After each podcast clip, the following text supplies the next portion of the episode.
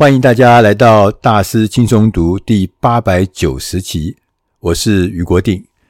大家有没有感觉，我们每一天日常的生活里面，总是觉得事情太多，各式各样的事情，工作上的事情，家里面的事情，自己成长、学习、情绪，各项东西都堆在一起。总是觉得生活看起来有一点焦头烂额的感觉，每个人都可能都有这样子，至少我是这样。那今天我们要来告诉大家，我们选的这本书呢，它的英文名字叫《Winning the Week》，Week 就是每一周的意思。那它告诉我们，用一个简单的方法，能够让我们每一个人在每一周为单位，用周来战胜每一个周，让你每一个周都。过得很有条理，过得有成就，过得清清楚楚，不用再害怕。这本书刚刚讲完，它的英文名字叫《Winning the Week》，它的中文我们翻译成“既学既用，赢得每一周”。它有个副标题，就是说不要害怕计划，从此我们要摆脱焦头烂额的生活。这本书的作者。他们是一对夫妻，他们都是呢，呃，生产力的专家。先生叫做德米尔·本特利，他的太太叫凯利·本特利 （Bentley）。德米尔·本特利呢，原本是华尔街的分析师，而且呢，他非常的厉害，非常的杰出。他在很年轻的时候就成为华尔街最年轻的高级资产分析师啊，所以常常呢，呃。在各大电视媒体上出现，所以就意思就是很红啊。他每一天，你看他的工作状况，他一个礼拜工作至少八十小时，所以这个状况看起来好像比那个九九六还要厉害的样子。他每一天工作很长，有的时候甚至一个礼拜工作到一百小时，因为当时他相信，他说。我只要拼命，我只要努力，最后呢，一定我可以得到回报。但是最后呢，他发现，哎，这样的概念其实是错的，是错的。他的生活啊，就是那种拼命工作的那种生活啊，导致他自体免疫系统失调，而且呢，甚至呢，还紧急送到医院里面去开刀。差一点呢，就因为过劳猝死，所以医生呢就诊断，他说他主要的病因呢就是压力，是压力导致这样的的状态，要求他，他说你可不可以每一个礼拜工作不能够超过四十个小时，也就是原来他工作的一半的时间。对他来讲啊，他说哇，这太可怕啊！为什么？他说这就好像是一个篮球选手啊，说你可以继续打球。但是呢，你有一只手要绑在后面，你只能用一只手去跟人家打篮球。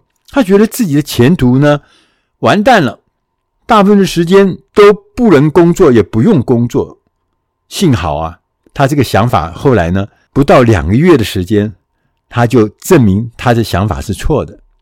因为两个月之内呢，他的症状，他那个身体的症状啊，刚刚讲的什么免疫系统失调啦。啊，过劳啊，这些症状已经完全解除。但是呢，另外一边呢，他的工作也没有落下来，也没有落下。他的工作呢，还是正常进行，甚至呢，他还得到升迁、升官了。诶，他觉得很奇怪。更棒的呢，是这一段经历使他发现了减少工作，却能够体验更多的成功，更多的幸福。同时还可以得到长寿的方法，这就是我们今天要讲的哦，赢得每一周的方法。听到这边，你可能会好奇，为什么是每一周，而不是每一天，或是每一个月，或是每一年呢？德米尔作者他就告诉我们，他说他认为一周就七天，一百六十八个小时，这个长度啊刚刚好。他说，因为有几个原因。他第一个，他认为一周七天是我们已经习惯的节奏。礼拜一干什么？礼拜二、礼拜三一直到礼拜，他这个循环我们已经很节奏，已经很熟悉了。第二个呢，他说，赢得每一个礼拜、每一周，代表呢你不必赢得每一天。就像那个冠军队伍啊，他不必每一场比赛都胜利，仍旧他可以得到最后的冠军。第三个原因，他认为一周七天可以包含更多的可能性，更多的弹性，也可以减轻压力。同时呢，他也认为生产力的牵涉的议题很多，包含纪律，包含心态、技术、科技、系统等等。从一周的角度着手的话，可以鼓励我们自己将所有生产力观念和生产力的技巧融在一起，融成一个整体。啊，所以一个礼拜是非常好的这个周期。当我们明白为什么要用一周来作为这个周期的时候呢，你同时还会问他说：“那有什么方法？要赢得每一周的方法是什么？”他说：“赢得每一周的方法分成两个部分，第一个就是每一周要花三十分钟，事先来制定未来一周的计划，就三十分钟把计划先下个礼拜要干什么搞定。”其次呢，是创造一个最佳的环境，来发挥那最佳的效果。听到这边呢，接下来我们就要来谈这本书最关键的部分，就是如何定定未来的一周计划。我们前面也讲说，哦，为什么是一周啊？一周有多重要？然后呢，呃，这个事情是非常有效率。但是接着我们就要来跟大家谈一谈，怎么来制定。他说有简单的六个步骤，很简单。他第一个步骤啊，就是排除抗拒的心理。我们大部分的人都知道计划很重要，从小我们就受到这样的教育，也知道要做计划，要做计划，但是却很少人真的在做计划。因为啊，做计划会让我们感受到压力、焦虑，甚至呢，达到恐惧。这是很自然的现象，所以我们要养成计划的习惯。我们必须要让这个计划变成有趣，而且呢，成为你期待的事情。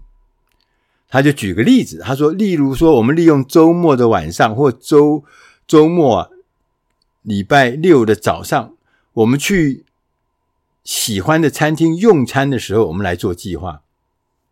这可能就会让计划呢，就变得有趣，而且你甚至还会期待它。第二步是学到一个教训。他说：“我们呢，如果能够创造并养成一个学习的循环，让我们呢日积月累的，就可以从这个学习循环里面获得大幅的改进。这样子呢，我们自然就会对那个计划就感到很满意、高兴、喜欢。”在建立学习循环的这个步骤上，我们可以问自己两个问题。第一个问题是：如果过去这一个礼拜可以重新来过一百次、一千次的话，我可以做到的完美的状态会是什么样子？第二个问题：这个礼拜就本周有哪些部分我们做得很好？下周应该可以加倍的使力。这两个问题啊，第一个问题是可以改变我们的思考框架。我们与其后悔什么事都没做好，不如呢想想如何做得更好，而且呢从中间学到一个可以改进的教训啊，这很重要，教训很重要。就付了代价就没学到教训，那就太可惜了。第二个问题呢，是要告诉我们，要积极的肯定自己，鼓励自己，未来会有更多类似这么自己像这个礼拜一样的这么好的表现。接着呢，我们来看第三个步骤。第三个步骤是选择有杠杆作用的优先药物。在做这个步骤的时候呢，也要问自己一个问题。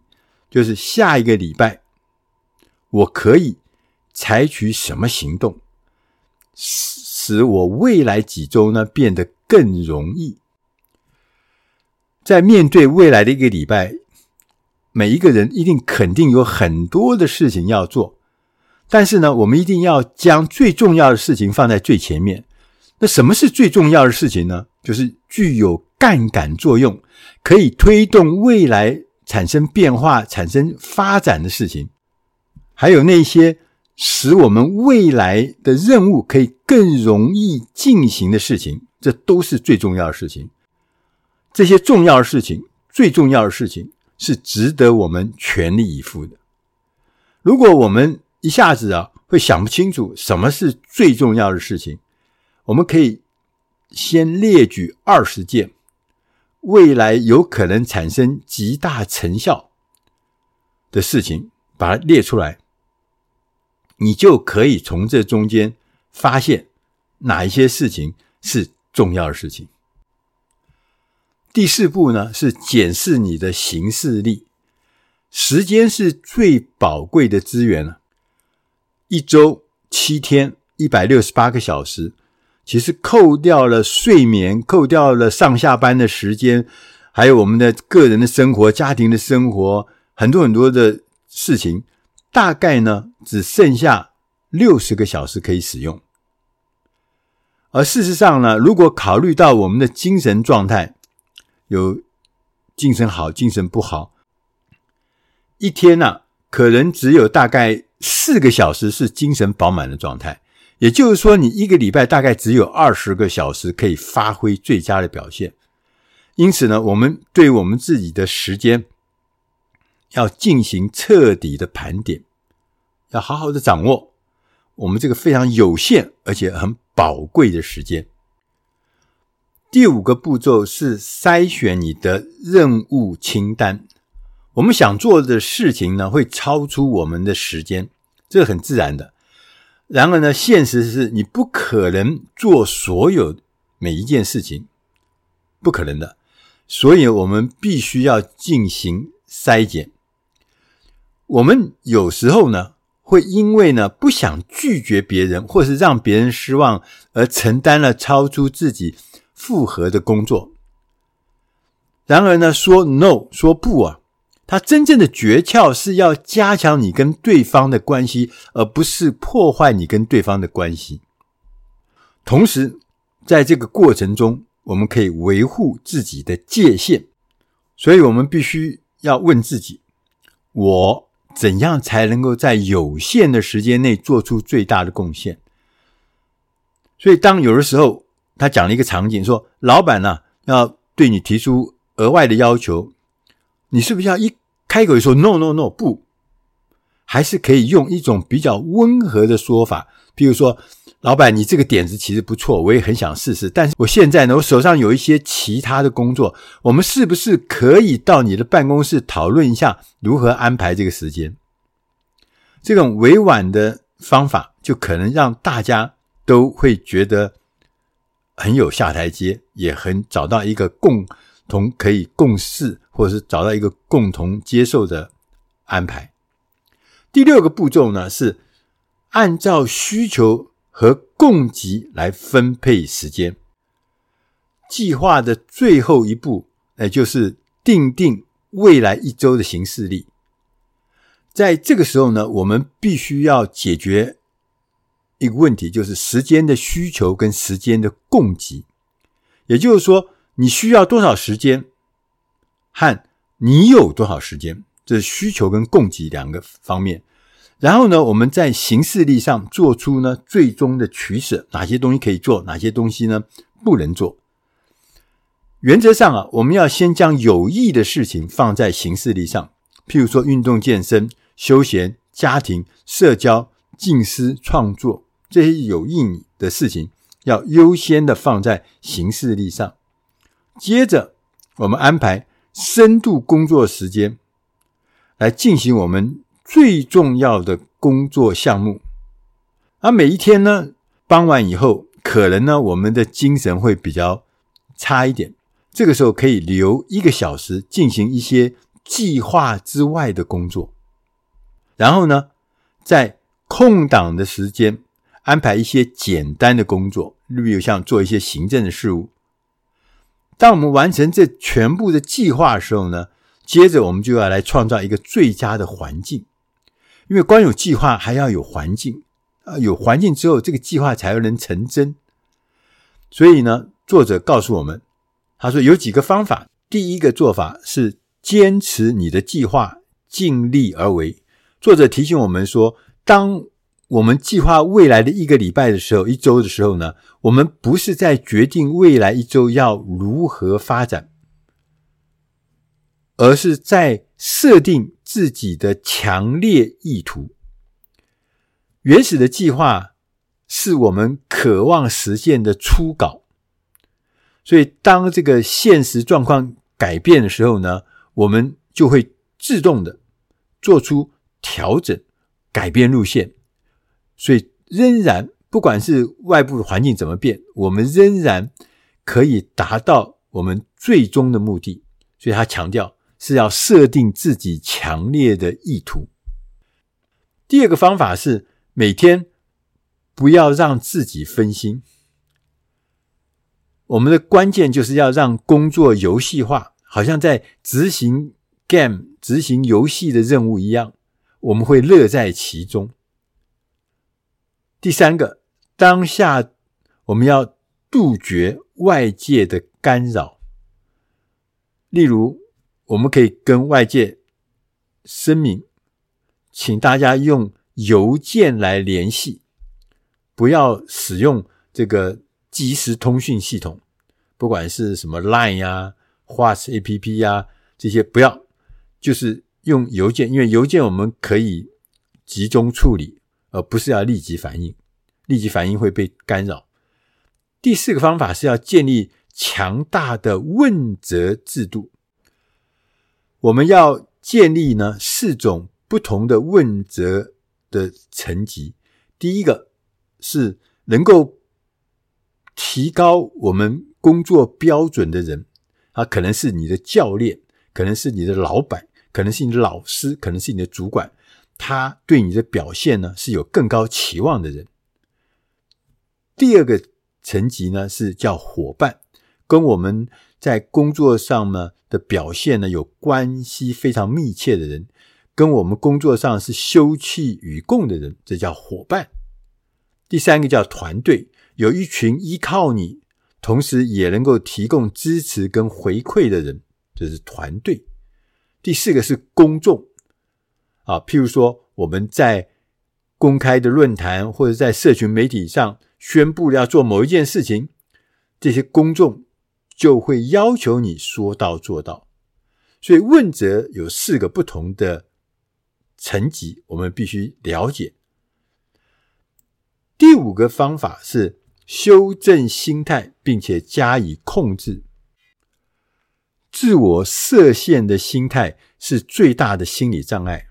在现实生活中，我们必然会发生一些限制，但是我们不要被这些限制所困住。我们也不要因为一些呃障碍，我们陷入了死胡同里面。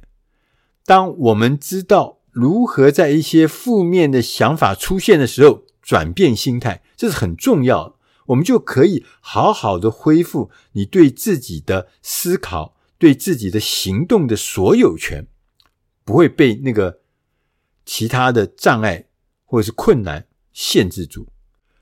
作者呢也特别举例，他说，有人常讲说，我觉得自己的生活和工作每年变得越来越困难了。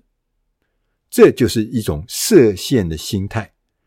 那另外一种呢？他说：“你是对的，生活和工作从来没有容易过，但是呢，你会随着时间而让情况变得更好。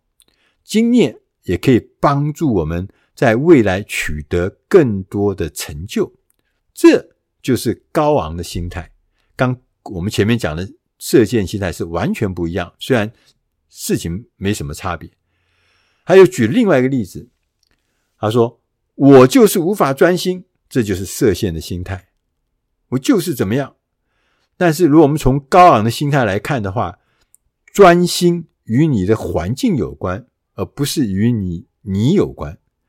控制我们的环境，创造时间和空间来集中注意力，我们就自然可以专心。你看，同样的状况，设限的心态跟高昂的心态是完全不一样的看法，当然最后的结果也会完全不一样。在二零一五年的时候，德米尔本特利呢，跟他的太太呢，凯利本特利，他们夫妻两个成立了公司，到现在已经帮助了五万多人，包含了很多很多知名企业的经理人，呃，像脸书啦，像 Google 啦，像 Uber 啦，像百事可乐，帮这些企业经理人呢，提升了生产力。他们呢，发现这些学员里面，大部分的学员呢，不是缺乏成就，就他们都是因为是高阶经理人、大企业，所以他们不是缺乏成就，而是想要避免过劳，而且要创造更多的自由。所以他最后他告诉我们，赢得每一周。这个方法是很简单的，而且是很有力的一个架构，让我们每一个人能够游刃有余，而不必呢焦头烂额的面对现代生活上的那种庞大的压力。我们创造了一套操作的系统，让我们可以呢赢得每一周。这是啊，任何人都可以即学即用的方法，可以看见完全不同的效果或结果。同时呢，还可以奠定基础，让我们在上面发展呢更多的生产力技术。以上的内容呢，是出自《大师轻松读》第八百九十期，即学即用，赢得每一周。我是俞国定，希望今天的内容能够对你帮上忙。如果你需要更多、更完整的资料，还有这个中英对照的内容的话，欢迎大家到大师轻松读的官网订阅大师轻松读。呃，那上面每个礼拜会有一个完整的呃讯息，让你能够从中间学到更深、更广、更快的资讯。谢谢大家收听，我们下一集再会。